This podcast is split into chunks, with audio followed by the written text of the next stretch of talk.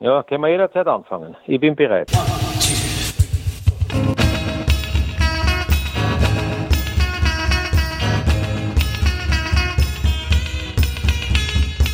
Die Stadionsprechstunde, der österreichische Fußball-Podcast über die heimische Bundesliga und die Nationalmannschaften des ÖFB. Von und mit Lukas Lorber und Maximilian Werner.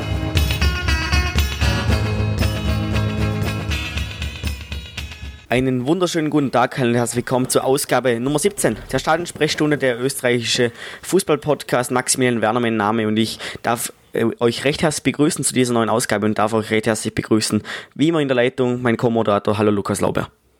Wunderschönen guten Abend, hallo. Und ich darf einen hochkarätigen Gast, wenn man es so sagen darf, begrüßen, eine ähm, Kommentatorenlegende des, des österreichischen Rundfunks, des ORF und jetzt auch bei, weit, bei anderen Stationen, sage ich mal, tätig. Darüber wird er uns gleich mehr berichten. Ich begrüße recht herzlich Robert Seger. Hallo, Herr Seger. Ja, hallo, ich begrüße auch alle, die uns jetzt zuhören. Freue mich, dass ich da dabei sein kann. Ja, das, das freut uns auch. Ähm, wenn, wenn man über sie etwas ähm, recherchiert, dann kommt sehr oft Robert Seger im, im Ruhestand, kommt sehr oft als, als Vorschlag, aber so richtig sind sie doch gar nicht im Ruhestand. Was, was machen sie denn aktuell so? Ja, äh, ich meine, der, der, Ruhestand, äh, der Ruhestand hat mich nicht ganz erfasst, aber er hat mich schon äh, relativ zurückgenommen. Aber ich freue mich, dass ich noch immer für Puls 4 gehe jetzt schon in mein zehntes Jahr bei Puls 4 äh, Fußball machen kann. Also das war bei Puls 4 anfänglich auch die Champions League und ist jetzt die Europa League. Mhm. Und äh, wir sind ja der einzige Sender, das muss ich jetzt dazu sagen, momentan in, in, in Österreich, der internationalen Clubfußball übertragen darf. Ja. Also der einzige Sender neben, neben dem Internetsender der Zone mit aktuellen Rechten für die Europa League. Ja, das hat aber eben in Österreich nur Puls 4 derzeit. Ja, genau. Mhm. Das heißt, für Sie geht es am Wochenende, äh, am Wochenende sage ich am Donnerstag wieder, wieder los, schätze ich mal, oder? Ich bin am Donnerstag wieder in Wien, genau, und, und mache, mache äh, dort et, etwas ganz Spezielles. Ich habe also zuerst in der Champions League bei Puls 4 noch Spielberichte gemacht und größere Sachen. Ja. Wir machen jetzt etwas ganz Besonderes. Wir machen die längste Torparade der Welt und versuchen den Menschen äh, in einer eher informativ unterhaltsamen Art und Weise äh, die Fußballspiele näher zu bringen, spät in der Nacht, aber es einfach so zu machen, dass es sich auszahlt, aufzubleiben. Was ist die Torparade? Einfach ein, ein, ein, Zusammenschnitt der Tore mit, mit, ähm, mit unterhaltsamen Szenen unterlegt, oder was kann man sich darunter vorstellen? Man kann sich das in etwa so vorstellen, dass man natürlich äh, die wichtigsten Szenen und Tore aus allen Spielen äh, sieht und dass das Ganze aber sehr sehr unterhaltsam und, und kurzweilig kommentiert wird. Und das ist das, was den Menschen besonders gefällt an, an, an dieser, äh, ich würde mal sagen, etwas anderen Form der Fußballberichterstattung. Mhm. Ja, Sie haben, ähm, Sie haben, sage ich mal, vor der aktuellen Kommentatorengeneration noch bei, bis im Sommer 2006 beim ORF kommentiert. Ähm, Jetzt äh, eine Frage zur, zur, Geschichte. Früher hat es oft geheißen, also was ich aus Erzählungen, als ich meinem Papa erzählt habe, dass, dass ich den Robert Seger interviewen darf, hat er gesagt, ja, er, er hätte sich immer darauf gefreut, wenn, wenn ähm, der Robert Seger kommentiert hat. Heute hat man das Gefühl, es ist eher ein bisschen andersrum. Ähm, haben es die Kommentatoren heute, heute vielleicht ein bisschen, ein bisschen schwieriger, ähm, den, den Leuten zu gefallen? Sind die Leute da ein bisschen ähm, penibler geworden? Also ehrlich gestanden, da ich ja selber immer wieder versuche zuzuhören, äh, muss ich sagen, äh, es warum soll es den Kommentatoren heute äh, schwerer fallen, äh, den Menschen äh, entsprechend äh, äh so so nahe zu kommen, dass sie wirklich Gefallen an ihrem Kommentar finden. Ich glaube, es ist nicht viel schwerer geworden. Es ist nur so, dass sich viel verändert hat, dass sich viel umgestellt hat, äh, dass die Vielzahl der Sender, die heute Fußball machen, äh, die Menschen auch ablenken und auf andere Sender gehen, so dass sie sich weniger auf den einen oder anderen konzentrieren können. Äh, meine Devise war immer im Fußball, ich habe ja im Sport alles, nahezu alles übertragen, was im Sport möglich ist, aber Fußball war eine meiner Hauptaufgaben. Und da habe ich immer eine Devise entwickelt und mit der bin ich gut gefahren. Ich habe immer gesagt, sage das, was der Fußballfan zu Hause im Moment denkt.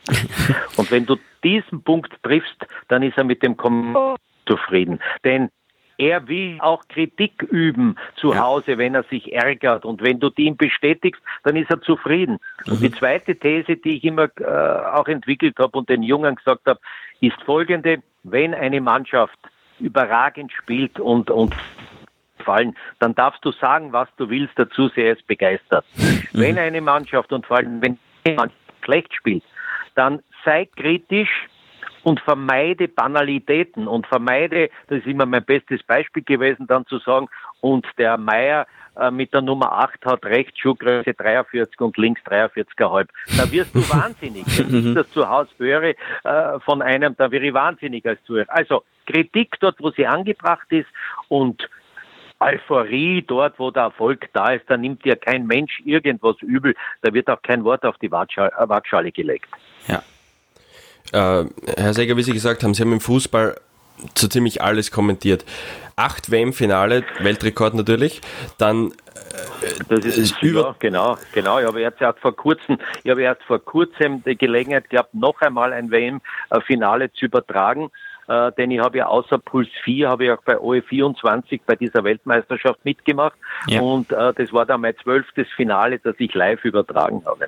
Also neun für den ORF, zwei dann danach öffentlich kommentiert in äh, Private-Kreisen sozusagen, also mhm, auf mhm. besondere Einladung eingeladene Gäste und jetzt äh, am Sender von OE24 noch einmal äh, ein WM-Finale. Das hat mir natürlich unheimlich viel Spaß und Freude bereitet, dass ich da noch einmal dazugekommen bin, etwas zu machen. Ähm, Meine Frau hat sogar Sorgen gehabt, dass ich es vielleicht gar nicht mehr schaffe, weil ich schon so lange das nicht mehr gemacht habe.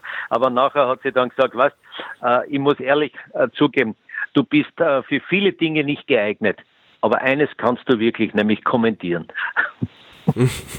äh, das stimmt natürlich. Äh, Herr Seger, wie hat es Ihnen das zugetragen, dass Sie überhaupt zum, ähm, zu dieser Möglichkeit gekommen sind, zur Ö24?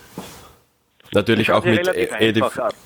Äh, ja, OE24, also dieser, äh, also das ist ja die, die Zeitung Österreich, mhm. die auch einen Fernsehsender mittlerweile hat, der sich aber genau. nur mit Diskussionen und politischen Dingen bisher auseinandergesetzt hat, hat völlig überraschend und das war das, was mich gewundert hat, warum der Puls 4, äh, mein heutiger Sender, wo ich jetzt äh, über neun Jahre schon tätig bin, äh, nicht zugegeben hat, hat die zwei Rechte gekauft, hat also die Zweitrechte gekauft, weil sich kein anderer in Österreich dafür anscheinend ernsthaft interessiert hat, weder Servus TV noch Puls 4. Auch überraschend. Und ja, überraschend, sage ich ganz offen. Und so kam eben OE24 dazu und dann hat mich äh, Fellner Senior selber angerufen mhm. und hat gesagt, mach uns mit bei uns. Sag ich, ja. Dann habe ich, hab ich meine, meine Kollegen in, bei Puls 4 gefragt, Freunde, stört euch das, wenn ich das mache? Na, kannst ruhig machen, weil das tangiert uns ja in keinster Weise. Mhm. Und dann habe ich gesagt, dann mache ich es. Und für mich war das natürlich eine schöne Sache, dort noch einmal eine Weltmeisterschaft zu erleben. Und ich habe dort mehr, mehr äh, Spiele übertragen, als ich je bei einer WM für den ORF übertragen habe. Ich habe nämlich 22 kommentiert. Ne? Also mhm. so viel, so, da werden, werden manche meiner Kollegen oder Ex-Kollegen vom ORF neidig geworden sein, weil die haben teilweise nur die Hälfte während ihrer äh, Zeit in Russland äh, übertragen. Wir haben es nicht von Russland aus gemacht, Gott sei Dank, sage ich, ob man da die ganzen Reisen, äh, Reisesachen der Sport, sondern wir haben es aus, aus dem ähm, OE24-Studio in Wien gemacht und das ist wunderbar gegangen. Ich habe das mit verschiedenen äh, Leuten als Co-Kommentatoren gemacht mhm. und zum Schluss mhm. eigentlich die letzten Spiele danach mit einem alten Kollegen, der auch schon in Pension ist, mit dem Eddie Finger Junior. Mhm. Äh, äh, gemeinsam und wir haben auch versucht, das Ganze auch ein bisschen humorvoller zu gestalten, weil man ja nicht zu Unrecht sagt, Fußball ist äh, eigentlich die beste Unterhaltung für sportinteressierte Menschen. Das kann man auf jeden Fall sagen. Das war auch sicher eine Übertragung, die, ja. die, die, die, einige Leute ähm, amüsiert hat. Sie, Sie haben vorhin etwas erwähnt, von, und zwar von ein, zwei WM-Finale, die Sie zwischendurch übertragen hatten. Ähm, darf ich dann nochmal ja. nachfragen, wie, was war das genau? Sind Sie auf einem, auf einem Platz gesessen, haben das da live kommentiert was war das? Genau. Das war das, äh, also das, das war eines habe ich gemacht für ein exklusives Publikum im Casino Graz. Mhm. Das war das ah. WM-Finale 2010 mhm. und äh, das WM-Finale äh, 2014 habe ich dann in Graz auf den Reininghausgründen auch in einer, in einer schönen Location gemacht. Äh, und es war der Wunsch also von Investoren, die dort äh, invest investieren ja. und, und dort neue äh, Gebäude und Wohnungen bauen und die wollten sozusagen zum Einstand was Besonderes haben und das war für mich eine schöne Sache, das live vor ihnen zu kommentieren. Ich saß praktisch unter den Menschen im Raum und habe kommentiert und die haben zugeschaut. Nicht? Also äh, wir haben uns den Ton, den Originalton haben wir uns schalten lassen, das kann man ja technisch machen ja. und und dann klingt es ja, als ob ich im Stadion sitze und mhm. die Menschen saßen rund mhm. um mich herum und haben auf, auf, den großen Bildschirm geschaut, haben es also auf eine Leinwand projiziert und, und es ist super, war super, war also große Begeisterung und ist gut gelaufen. Hat Spaß gemacht. Das war sicher eine, eine spezielle Erfahrung, sage ich mal. Das hat man auch nicht alle Tage. Auf jeden Fall. Das hat man nicht alle Tage, aber äh, mit mir kann man sowas machen. Und, und wenn, wenn mhm. jemand äh, äh, das machen wollte, dann ja, dann hat man halt äh, das gemacht und es war dann auch eine schöne Sache, es machen zu können. Und auf das Gefühl, das Wichtigste bei sowas ist, dass du das Gefühl hast, dass die Leute dir zuhören. Ne? Das mhm. ist das Allerwichtigste. Ja. Wenn du, wenn du irgendwo draußen bist und kommentierst, dann hast du ja nicht das Gefühl, äh, hören dir die Leute zu oder nicht. Wenn du in einem Raum sitzt, wo du ja jeden Ton hörst, ob die Leute miteinander trotschen, denen Fahrt wird, dann würdest du alles mitkriegen. Und das ist eben die Aufgabe, einfach äh, mit deiner Stimme auch zu spielen. Das ist ja das Wichtigste. Das Beste, was ein äh, guter Kommentator machen kann, mhm. ist einfach die Stimme spielen zu lassen, also Höhen und Tiefen der Stimme, um, um, um den Menschen, der zuhört, auch immer wieder neu zu motivieren. Ja, nicht immer schreiend über 90 Minuten sein, das mhm. ermüdet und das macht dann zu sehr narrisch und ja nicht zu Fahrt zu reden, 90 Minuten ist ganz das Gleiche, sondern eben die Stimme anpassen an die momentanen Gegebenheiten. Das ist die Kunst eines Reporters und äh, Gott sei Dank haben das nicht alle so gut können. Nicht? Mhm. Das ist wahrscheinlich äh, nicht immer so leicht, hätte ich mal gesagt, wenn man die Stimme bezogen auf Nein, die. Das ist äh, überhaupt nicht leicht. Auf jeden Fall. Schauen Sie, es, äh, ja, schauen Sie, äh, ich persönlich war immer ein, ein, ein, ein begeisterter Fußballspieler und habe ja äh, gerne, gerne gespielt und, und habe auch äh, viele Jahre Meisterschaft gespielt und habe auch viele, viele, viele äh, Jahre Fußball gespielt in verschiedenen Klassen, aber immer weiter unten. Und mein Traum war eigentlich immer ein guter Fußballer zu werden. Das bin ich nicht geworden, aber dafür bin ich halt dann äh, auf der anderen Seite gestanden und habe über die Fußballer reden dürfen. Ne? Ja, über 500 Mal haben wir rausgefunden. Also wahrscheinlich. Ja, wird mittlerweile, also das war so über den Daumen, 500 große Spiele live kommentiert, würde ich sagen. Äh, die, die nationalen Meisterschaftsspiele sind da nicht mitgezählt. Ne? Also, okay. Das heißt also dann noch ja, dazu meine, olympische. Es hat die Fußball-Bundesliga begonnen, es hat ja, die Fußball-Bundesliga-Berichterstattung begonnen. Ich war dabei, ich habe die erste Fußballsendung moderiert und, und, und äh, dann die Fußballberichterstattung im ORF dann jahrelang gemacht und so. Äh, das waren dann nicht immer ganze Spiele, aber, aber du hast das das Spiel ja bearbeitet und dann äh, 10 Minuten, 15 Minuten davon kommentiert und so. Also wenn man das alles, die Teilsachen dazu rechnet, dann ist noch wahnsinnig viel dazugekommen. Nicht? Aber 500 Live-Spiele, das, das kommt schon in jedem Fall hin. Nicht? Und eine, eine Übertragung, die vielen vielleicht in ähm, Erinnerung geblieben ist, ist auch, dass das sieht man auch heute heutzutage immer wieder in den sozialen Medien wird dieses immer wieder mal geteilt. Diese ähm, Übertragung mit diesem österreichischen Neunfachsieg war es, glaube ich, ja, ähm, beim, beim Ski-Alpin-Rennen mit dem Armin Assinger zusammen. Ja, ja, sicher, ja, natürlich. Das, das, das war, habe ich mit meinem Freund Assinger gemeinsam kommentiert. Wir haben ja über zwölf Jahre dann, nachdem er seine äh, Karriere beendet hat, haben wir dann äh, gemeinsam kommentiert, zwölf Jahre im Duo.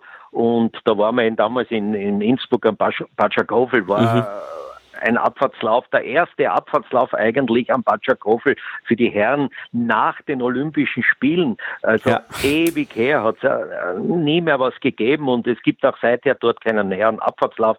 Und dann kam so ein Resultat heraus und wir haben damals uns noch den Scherz gemacht und haben gesagt, äh, eigentlich sind wir beim Kegelclub, alle Neune, nicht? ja. Und haben gesagt, und, und, haben uns noch lustig gemacht über den Zehnten, der es nicht geschafft hat, unter die Zehn zu kommen, nicht? Mhm. Das kann man sich erlauben in einer Zeit, Diese wie, wir, wie wir damals also den Skisport dominiert haben wie kein anderer, nicht? Welcher Skifahrer war denn das, der Zehnte, der was es nicht geschafft hat von Österreichern? Wer nicht unter die 10 gekommen ist, keine Ahnung. Okay. Keine Ahnung. Äh, Na, mit es war, haben wir uns dann nicht so beschäftigt, aber es waren alle da. Meier, Eberhard, Knaus und wie sie alle, äh, Strobel 1 und Strobel 2 und, und, und, hm. Winkel und so, die ganze, die ganze Armada der, der Topfahrer damals. Ne? Äh, ganz richtig. Wie gesagt, das war wahrscheinlich eine von vielen wunderschönen Momenten äh, in ihrer Kommentatorenlaufbahn, ja. aber Jetzt ganz ehrlich, was war so das beeindruckendste oder das schönste Erlebnis? War es vielleicht, war es der Neunfach-Sieg oder war es der Rogan-Weltrekord oder was würden Sie herausheben nein, oder welche ich Ergebnisse? Ich würde, na, ich meine, also ich, ich, würde das also jetzt gar nicht so sehen. Also der Neunfach-Sieg war ein tolles Erlebnis, das erleben zu dürfen. Aber ich kann mich erinnern, noch meine Frau hat dann gesagt, was, was übertragt sie überhaupt noch äh, so großspurig die Renner, wenn eh nur die Österreicher gewinnen. Nicht? Also es war, es, war, es war damals eigentlich schon eher das, das bleibt dann in Erinnerung, dass das dann einfach Sieg war, aber zwar bei weitem nicht, nicht die wichtigste Übertragung. Da würde ich eher sagen, äh, im, im Fußball habe ich es le äh, leider nie äh, mit Österreich einen Triumph äh, zu erleben, weder im Europacup noch bei der Weltmeisterschaft noch bei der Europameisterschaft, um einen Sieg zu landen. Wir waren knapp dran. Einmal ist die Austria knapp vor dem Finale gescheitert. Sturm ist einmal im, im, im äh, der UEFA Cup oder da, äh, im, im, Finale erst äh, besiegt worden, damals von Inter Mailand. Äh, also da war man nahe daran, aber ich glaube, die, die, die wichtigste Übertragung oder die wichtigsten Übertragungen meines, meines Lebens, meines Berufslebens und meines persönlichen waren sicher äh, zwei äh, Fußballspiele. Das eine war äh, Brüssel damals. Mhm Juventus gegen Liverpool mit der Tragödie und den, äh, den Menschen, die da, die, wo die Liverpool-Fans, äh, die Italiener immer weiter zurückgedrängt haben, dass sie über diese damals schon baufälligen alten äh, Tribünen hinuntergestürzt sind und ums Leben gekommen sind. Äh, das war eine der, der schlimmsten Übertragungen meines Lebens und, und, und ich habe dafür, äh, sage ich, zwar viele Auszeichnungen bekommen, weil ich die richtigen Worte gefunden habe, aber ich hätte lieber gehabt, es wäre äh, niemandem etwas passiert. Und das mhm. zweite Spiel war auch etwas, hat auch mit Fußball zu tun gehabt. Äh, das war Gijon, Österreich-Deutschland. Oh, ja. Äh, mhm. Das war dieses, dieses, äh, sage ich einmal, umstrittene Spiel, bei dem bei dem, äh, wie gesagt, äh, wir alle in das Stadion gekommen sind in der Hoffnung, Österreich schießt Deutschland jetzt nach Hause und, und, und wir schicken es heim. Und, und, und dann wird es ein Unspiel, in dem die Deutschen 1 zu 0 gewinnen mussten, dann ist alles in Ordnung, dann gewinnen wir steigen wir beide auf und so wurde auch gespielt und es war lähmend, weil wenn eine Mannschaft praktisch am 16er umdreht und wieder zurückspielt, äh, das ist grauenvoll. Aber man hätte schon müssen ein bisschen besser machen. Nicht Angriffspakt. sogenannte Stillhalteabkommen. Es, ich, nicht, ja, ich sage ja nicht einmal, dass das vorher irgendwo geschoben war, aber jeder hat gewusst, wenn es bei dem Stand bleibt, ist in Ordnung. Und der Rubisch hat damals nach fünf Minuten das Tor geschossen, kann ich mich erinnern. Und von mhm. da weg war es schlimm. Und, und, und die Zuseher das fußballkundige spanische Publikum hat das ja mitgekriegt und die haben dann so wie bei versageten äh, Stierkämpfern mit weißen Tüchern äh, gewinkt und das war ganz, ganz schlimm und ich habe sehr harte Worte äh, dafür gefunden und auch die haben mir später sehr geholfen, weil die Leute haben Recht hast gehabt und auch die damaligen Nationalspieler sind später gute Freunde von mir geworden, ob das war Prohaska oder Krankel und und und, die da alle waren und haben alle gesagt, eigentlich hast recht gehabt, wir haben eigentlich eine, eine Riesenchance vergeben, um uns da einfach weiter nach vorne zu bringen. Würde kein Mensch mehr über Cordoba reden. Nicht? Ja, auf jeden Cordoba Fall. sind wir beide heimgefahren. Wir haben die geschlagen, aber sind beide heimgefahren. Aber dort hätte jeder gesagt, später dann. Das war's. Und das wäre die Versenkung gewesen. Cordoba, ja, Cordoba ja, haben genau. Sie aber auch, auch kommentiert, oder? Habe ich auch kommentiert, ja, habe ich auch kommentiert. Ja. Es gibt eh nichts, was ich nicht kommentiert habe. so gibt es nicht, dass ich das andeuten wollte. Gibt es, gibt es eigentlich noch was, was Sie gerne kommentieren würden? Nein, ich habe da ich nämlich alles kommentiert habe. Es gibt nichts, was ich nicht kommentiert habe. Einen, ich habe sogar einen Formel 1 Weltmeisterschaftslauf äh, kommentiert. Das war 1900, schon ewig her, 1972, äh, der große Preis von Brasilien. Äh, Kurt Jeschko war damals noch der Sportchef und hat mich damals angerufen und gesagt, äh, wollen Sie das kommentieren? Habe ich gesagt, ja, Brüller alle macht, äh, machen es denn? Sage ich, aber wieso macht denn nicht der Brüller, der ist eh in Brasilien, sagt, naja, geht nicht aus Brasilien, gab es damals noch keine Direktleitungen, das müssen okay. von, von, von Wien aus von machen, Wien aus. aus dem Studio. Habe ich gesagt, okay, mache ich äh, und war eine relativ einfache Aufgabe, weil damals waren auch die technischen Möglichkeiten bei Übertragungen gering und der Emerson Fittipaldi, ein Brasilianer, hat gewonnen und hat geführt und man hat eigentlich fast nur ihn immer im Bild gesehen. Also es war eine lustige Sache. Äh, ich hätte auch mehr, äh, mehr kommentiert, aber der Heinz war mein Freund und ich habe mich auch da nie gedrängt und, und, mhm. und, und der Heinz hat eben die Formel 1 gemacht und ich habe anderes gemacht. Obwohl ich dann über 20 Jahre auch Streckensprecher war am, am Österreichring, also bei den äh, nationalen, beim, beim Formel 1 Weltmeisterschaft in Zeltweg, habe ich fast 20 Jahre, äh, war ich der Streckensprecher. Ne? Okay. Hat mir Spaß gemacht einfach. Nicht? Ja. Ähm, äh, Herr Säger, wie Sie gesagt haben, ähm, Heinz Brüller war ja auch ja, ähm, legendär, ein guter Freund in dem Fall und legendär im ORF durch die Formel 1 Übertragungen. Hans Huber ja, natürlich ja. auch. Und dann kommt Hans noch Huber, dazu und Sigi Bergmann, denn von dem schwärmt mein Papa immer. Ja, Sigi Bergmann. Ja, Sigi Bergmann. Sigi Bergmann, mit Sigi Bergmann gemeinsam, der Sigi, der Erich Weiß und ich waren ja die, die damals den, den legendären Sport am Montag präsentiert haben. Mhm. Genau. Die die ersten Jahre diese Sendung gemacht haben und es war ja eine der erfolgreichsten und legendärsten Sportsendungen, die der ORF gehabt hat, der Sport am Montag. Ne? Hatten aber ah. eine schöne Zeit für die, für die, für, die, für die jungen Zuschauer jetzt unter, unter Sport am Sonntag bekannt. Also sozusagen dann, dann eine Folge auf den, auf den Sonntag verlegt worden. Ja, aber der war ja dann nicht mehr erfolgreich. Also das war ja nur der Sport am Montag. Sport am Montag in der alten Form war das. Sport am Sonntag war ja dann ganz was anderes. Ja. Das war dann ganz was anderes. Und man hätte ihn auch am Montag belassen können, weil äh, die, die, äh, die Bayern haben immer noch den Blickpunkt Sport kann anscheinend am, am, am, auch am Montag noch eine, eine Sportsendung machen, nur muss man sie anders machen. Mhm. Das Schöne an dieser Sendung war ja dann, dass am Montag äh, die Sportler von überall hergekommen sind und nicht äh, im verschwitzten Renndress oder Trikot dort gesessen sind, sondern eben privat gekleidet. Und ja. das, das Im, hat einfach andere Atmosphäre. Schönheit, muss ich sagen. Das auf jeden Fall wenn man, wenn man sich jetzt, ähm, wenn man sich jetzt die, die heutige Medienbranche so anschaut, da sind sie jetzt doch ähm, auch noch aktiv in dieser. Ähm, es geht heute alles sehr viel schneller, was den Sportjournalismus allgemein betrifft. Ähm, glauben Sie, dass das ähm, eine gute Entwicklung ist, was es jetzt im, im Sportjournalismus vor allem ähm, um, nur noch um Geschwindigkeit geht, ähm, ähm, richtige große Reportagen, die werden immer seltener im, im Sportjournalismus. Ähm, warum ist es so und wie, wie, wie, wie, beurteilen Sie das? Naja, ja, na gut, ich meine, äh, das hat sich alles gewandelt. Also die Berichterstattung hat sich sehr gewandelt und heute äh, liest du den Sport in einer Zeitung in, in, in, in fünf Minuten aus, weil nicht viel, weil nicht viel drinnen steht. Mehr informativ, Schlagzeilen und, und wenn du die Highlights gelesen hast, weißt du alles. Nicht? Früher mhm. hast du halt äh, mehr gelesen. Früher gab es halt auch äh, in den Zeitungen Spielberichte im wahrsten Sinn des Wortes. Das will halt keiner mehr, weil jeder hat es, hat es entweder im Fernsehen oder im Internet verfolgt oder auf sein Handy gleich ab heruntergelesen. Mhm. Also die kurzlebigere Zeit, äh, die hat auf alle Fälle da einiges verändert, das muss man offen und ehrlich sagen.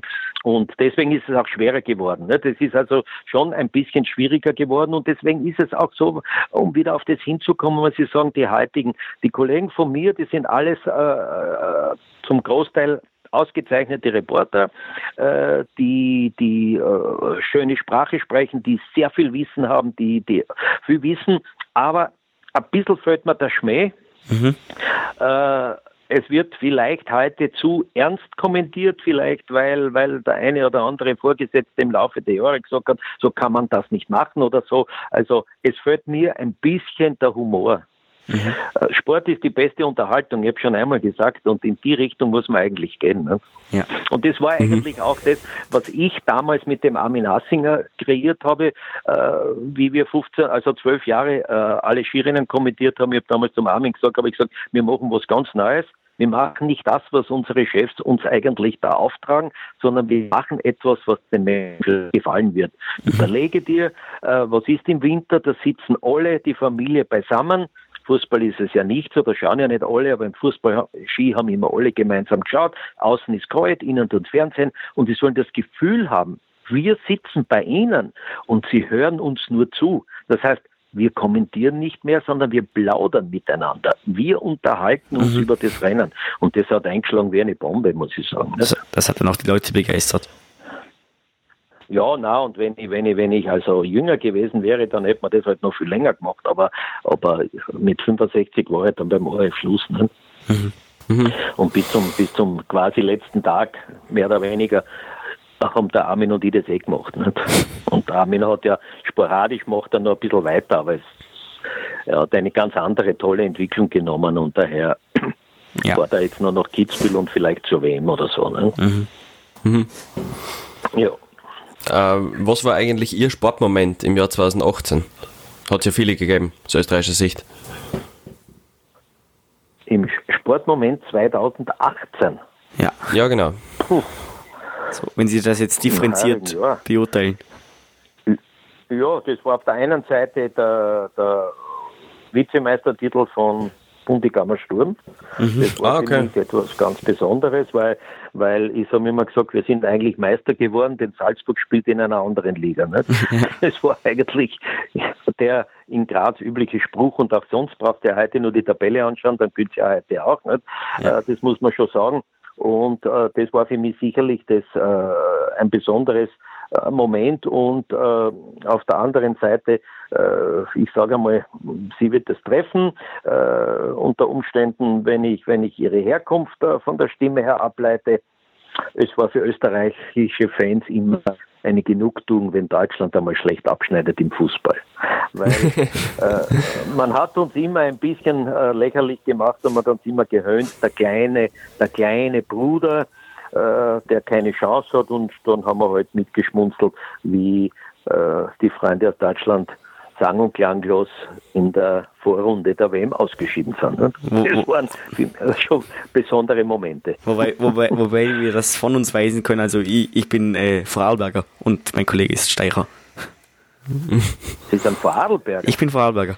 Bitte. Ja, na bitte, bitte, umso eher. ich sage immer, die Vorarlberger sprechen eine andere Sprache als wir im Osten ja, das, das, höre ich, das, das höre ich ganz, ganz oft. Schon, gell? Das merkst du. Ja, ja, ja. ja, ja. Also ich, ich werde auch nicht verstanden, sobald ich über den Arlberg fahre. Äh, Sie haben gesagt, ja. Äh, bei Sturm Graz ähm, war unter anderem einer Ihrer Sportmomente. Jetzt läuft es ja leider nicht so. Ich bin auch ein Sturmfan, deswegen sage ich leider. Ähm, jetzt freue ich Sie, war es der right Move, Heiko Vogel zu entlassen und Roman Melich zu holen? Äh, ich, hätte Melich, ich war eigentlich dafür, den Melich zu nehmen von dem Vogel.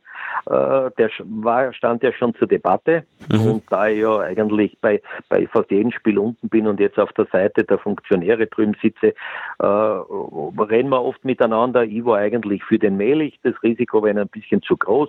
Äh, der Heiko Vogel hat durchaus Reputationen gehabt als, als, als Basel-Trainer. Also da gibt's überhaupt nichts. Nicht? Ähm, mhm.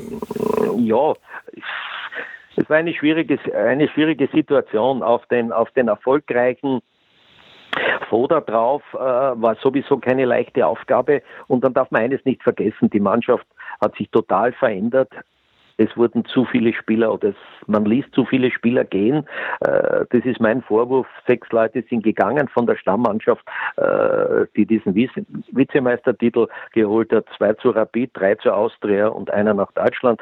Äh, die kannst du nicht die konnte man nicht ersetzen. Es geht nicht jedes Jahr so perfekt, dass man wieder aus dem Vollen schöpfen kann. Und die, mhm. die nachgekommen sind, haben sich sehr bemüht und, und, und haben vielleicht auch Potenzial, aber wie das ging, hat man gesehen. Und daher ist auch Vogel einer, ein Opfer, glaube ich, dieses Totalumbruchs der Mannschaft geworden. Aber die, Entscheid die Entscheidung, jetzt Melich zu holen, halte ich für in Ordnung. Also die, die kann ich nachvollziehen.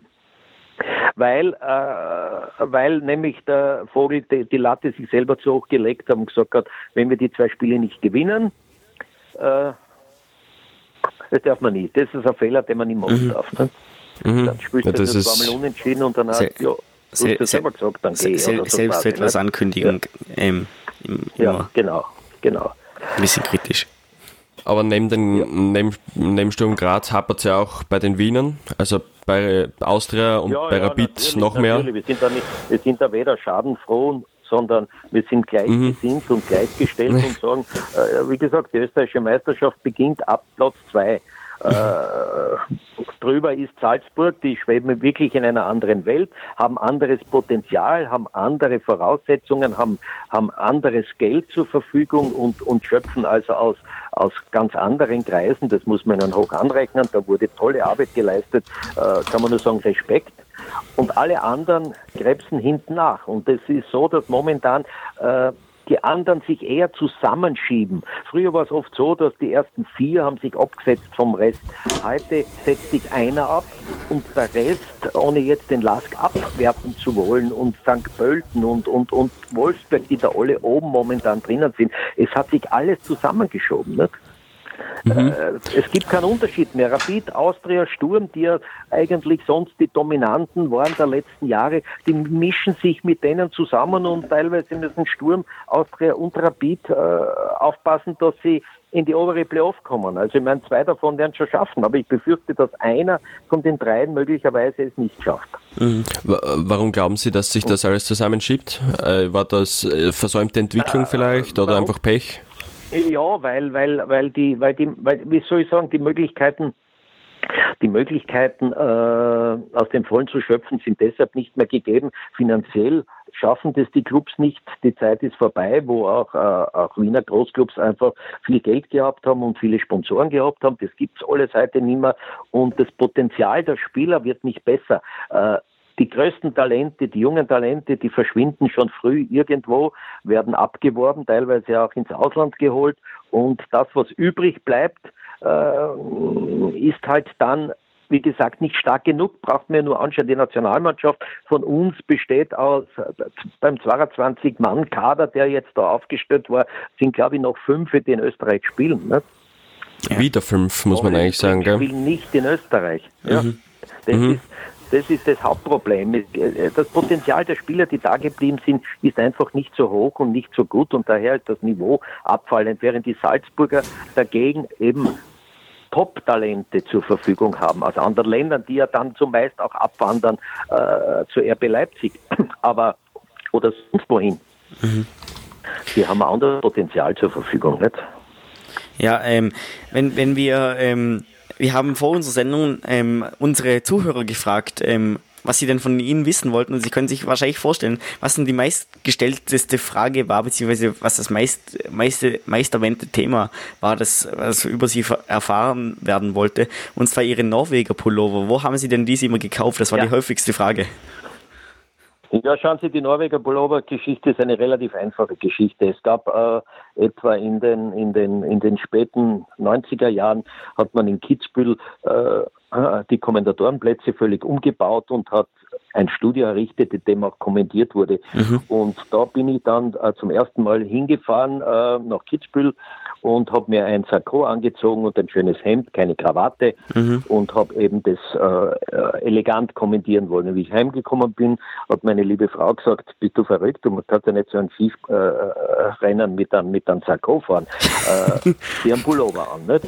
Und ähm, äh, im nächsten Jahr war wieder vorerst nur Kitzbühel mit dem, mhm. äh, habe ich mir dann irgendeinen Pullover gekauft mit ein paar so Norweger Sterndeln drinnen und habe mit dem Norweger Pullover kommentiert und lese am nächsten Tag in der Zeitung, in einer Zeitung, äh, quasi so eine etwas gehässige Kolumne, äh, quasi der, der, ob der Pullover eigentlich äh, je gewaschen wird.